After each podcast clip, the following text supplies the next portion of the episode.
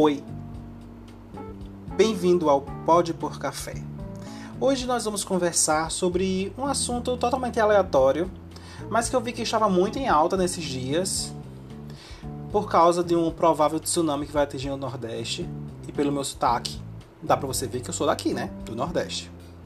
Então, quero saber um pouco assim, quero ver um pouco o que pode assim de repente ocasionar, né, um, um tsunami, né? Para quem estava dentro de uma caverna nos últimos dias e não sabe do que eu estou falando, um vulcão chamado Cumbre Vieja nas Ilhas Canárias entrou em erupção. E a e bom, os teólogos, como é? Os teóricos da conspiração dizia que esse vulcão entrando em erupção o Nordeste seria inundado por um tsunami. Ai, David, eu não sei onde ficam as Ilhas Canárias. Fica lá no continente africano, sabe? Na mais mais propriamente o vulcão lá, é, como é? Não, peraí. O Cumbre Vieja fica na ilha La Palma, entendeu? Ah, aproveitando para dizer a vocês que estou tomando um delicioso café gelado.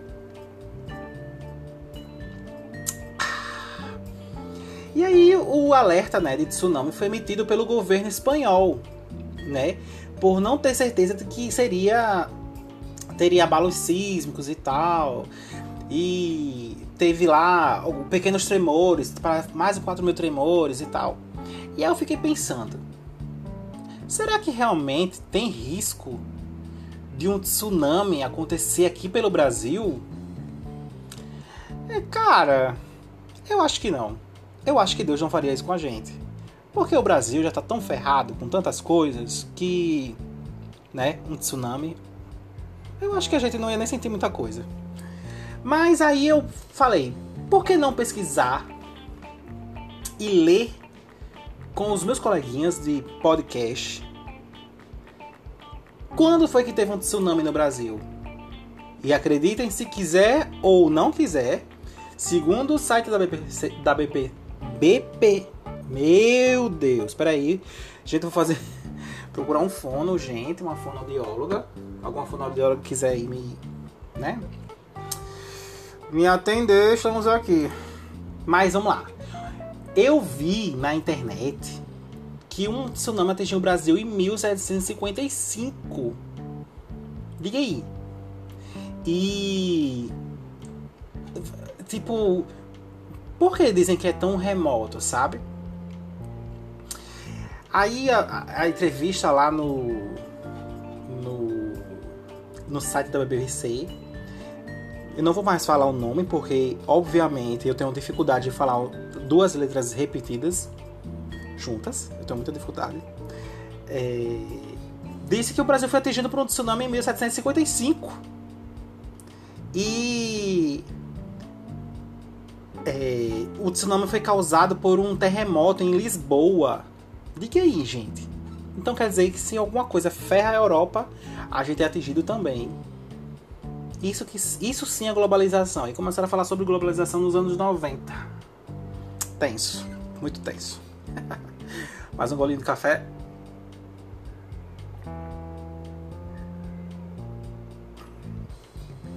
Mas aí a gente tem que falando um pouco mais sério, né, o terremoto foi um dos mais altos é, que atingiu a Europa, tendo 8,7 graus na escala Richter, chiquérrimo, né? E provocou cerca de 20 mil mortes. Uau, é muita coisa, não é?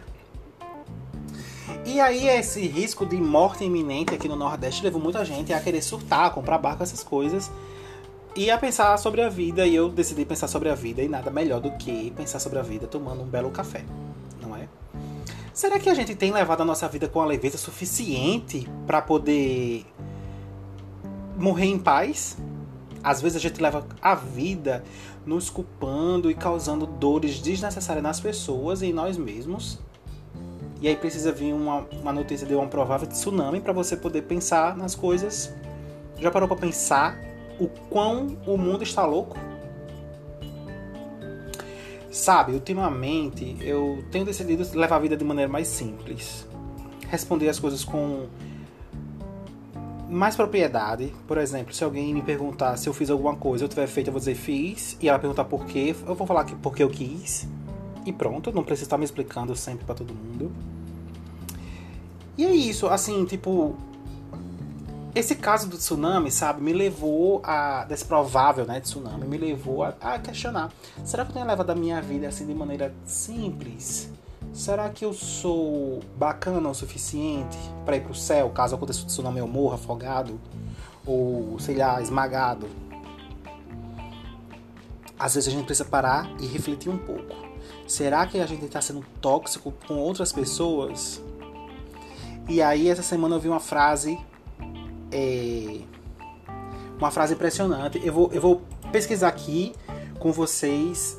É, o autor, né? Que a gente não pode botar uma frase sem dizer o autor, porque é aquelas frases bem MSN, sabe? Mas, se eu não me engano, foi C.S. Lewis. Ou eu vi na, no Instagram que tem um nome C.S. Lewis. Deixa eu procurar aqui, bem rapidinho. É, a frase diz: Amem as pessoas difíceis. Você é uma delas. Uau, gente, isso aqui me, me fez, eu, fez, fez eu me questionar, sabe? Fez eu me questionar. E aqui o, o crédito da. O crédito da. Da. Ai meu Deus, o crédito da imagem tá dizendo que a, a frase é de Josemar Bessa. Pois é. Ame as pessoas difíceis, você é uma delas. Isso seria um ótimo tema para um próximo podcast. Mas assim, a gente não deve esperar tsunamis, terremotos, meteoros, ETs, gafanhotos chegarem perto da nossa casa para a gente ver se a gente está sendo uh, estúpidos o suficiente para tratar mal outras pessoas, entendeu? E assim,